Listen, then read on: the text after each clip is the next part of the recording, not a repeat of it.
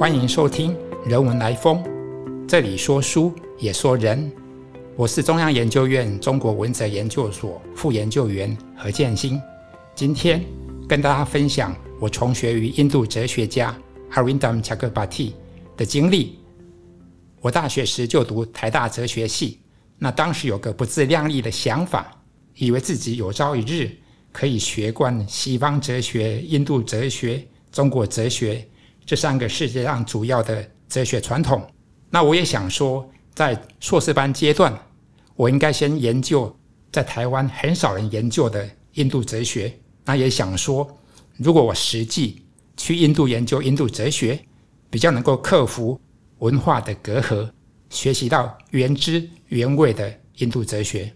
在上个世纪的八九零年代，印度的高教界对台湾不熟悉，申请留学印度有蛮大的困难。当然，也很少有台湾人会想要留学印度。我在一九九一年暑假，先去位于西孟加拉啊诗人泰戈尔创办的国际大学，不久之后就前往印度首都新德里，就读德里大学哲学系硕士班。当时的印度还相当落后，大概类似五六零年代的台湾社会。我在国际大学时候，待在一位老教授的家里面，然后看到他家里面有那一种古早手拉式的杀虫剂喷雾器。那我跟他讲说，我只有在小时候才看过这种东西。那现在呢，台湾已经没有了。他回答说，他小时候印度没有这种东西，等到他老了之后才有。多少因为印度曾经是英国的殖民地。九零年代，印度的哲学系一般是以英美哲学为主，印度哲学为辅。特别是德里大学哲学系的印度哲学师资，其实并不强。那我读了两年，嗯，内心有点失望。后来有一位系上老师跟我讲说，哲学系新学年会来一位叫做 Arvindam Chagbati 的老师。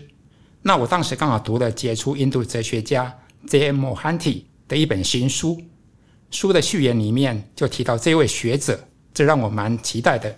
乔克巴蒂教授来之后，有一次我在戏班附近见到他，那我就跟他讲说，希望他新学期可以开设印度哲学的课程。那他说他本来是要规划开设英美哲学的课程，但是会再考虑一下。后来他就开了一个结合英美哲学跟印度哲学的课程。有一回我写了一篇有关于佛教知识论的小文章给他看。那他读了之后啊，相当肯定。后来他就成为我的硕士论文跟博士论文的指导老师。呃，恰克巴蒂教授的课还蛮艰深的啊。我班上一位印度同学跟我讲说，他大概只有听懂大概五成左右。那我觉得我自己大概只有听懂七八成，因为他的课并不是照本宣科，而是进行即时的哲学的思索跟表述啊。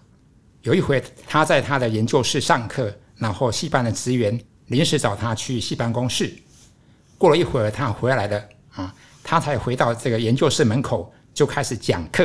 那我跟旁边的女同学都露出了会心的一笑。我们的老师很性格啊，他在回研究室路上就在思考他刚刚所教的，然后一到门口就开始讲课。有一次我去我老师家找他，那他的小女儿刚好也在旁边，那我的老师就跟我抱怨。说他女儿呢去读幼儿园，然后在那边可能是受到同学的影响，回到家里面就喜欢讲说 “I am bored”，我好无聊。那我的老师就讲说，我从来不会感到无聊，为什么我的女儿会说她好无聊？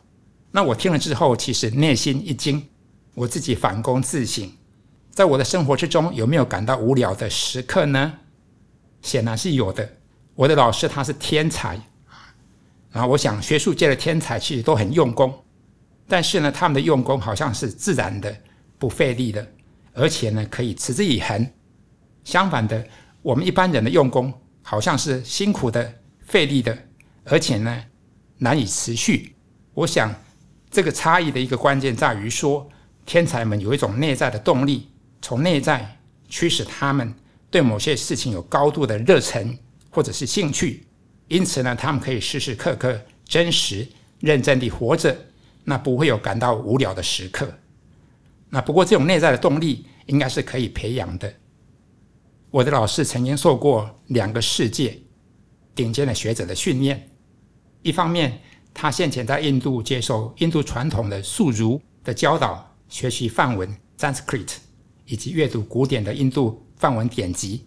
那另外一方面，他后来在英国牛津大学师从顶尖的英国哲学家 Peter Strawson 跟 Michael Dummett，接受英美分析哲学的训练。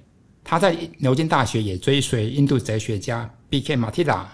那马蒂拉跟我之前提到那位姆汉体教授，是上个世纪末呢紫牛耳的两位印度哲学家。我老师是虔诚的印度教徒，那他的哲学立场是比较偏向于印度教的某些实在论的派别。那他的研究进路呢，就是运用英美哲学来重新诠释印度哲学。包括像知识论、心灵哲学、形上学、语言哲学等等，那也进行相关的比较哲学研究。我跟他学习英美哲学，还有印度的知识论、语言哲学。但是多少因为啊先入为主的缘故，我自己比较倾向于认同印度大圣佛教的哲学观点。我的硕士论文探讨一位佛教知识论哲学家。对于感官知觉还有他的对象的思想见解，论文基本上是属于哲学史的研究。不过，在我论文完成之后，我的老师要我不要聚焦在任何的哲学学派或者是个人，纯粹就我个人的立场写一篇附录，来陈述跟论证我自己对于知觉的看法。那我写完之后就拿给他看，那他读了之后要我重写。但是呢，没有跟我讲说哪边有问题。那之后我又修改了两次，又被他退稿了两次，直到第四次缴交的时候才得到他的认可。那在整个过程之中呢，他都没有跟我讲说我的文章在哪边有问题。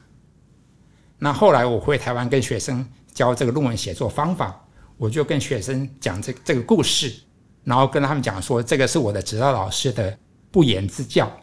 我想学术研究还是相当程度要靠自己啊，我们去仔细阅读杰出哲学家的著作，学习他们的写作方式、论述方式，思考自己的文章为什么相形见绌，为什么比不上这些大学者，然后呢，尝试去改进。我想我的老师的做法，等于是在训练我独立研究、独立写作的能力。在我读博士的最后两年。我老师他就去美国夏威夷大学哲学系客座，那之后呢就在那边专任，所以我当时只能透过书信的方式接受他对于我的博士论文的指导。二十几年过去了，他早已经是国际上数一数二的印度哲学家，所以我很幸运有机会接受他的指导。我完成博士学位回来台湾任教之后，有一次跟他在南印度见面。那其他时间呢？这是都是用 email 来联系。那我写 email 给他，有时候他不会回信。那这个时候我就会想说，啊，他是天才，天才的行为往往比较随性，不能够用世俗的行为标准来衡量。我想他那种比较随性、性格有自信，然后不会拖泥带水这种行为风格，啊，是我自己学不来的。啊，受到我的指导老师的影响。我的哲学研究比较偏好采取哲学分析、理性重构的进路，那也试图跟英美哲学进行比较研究。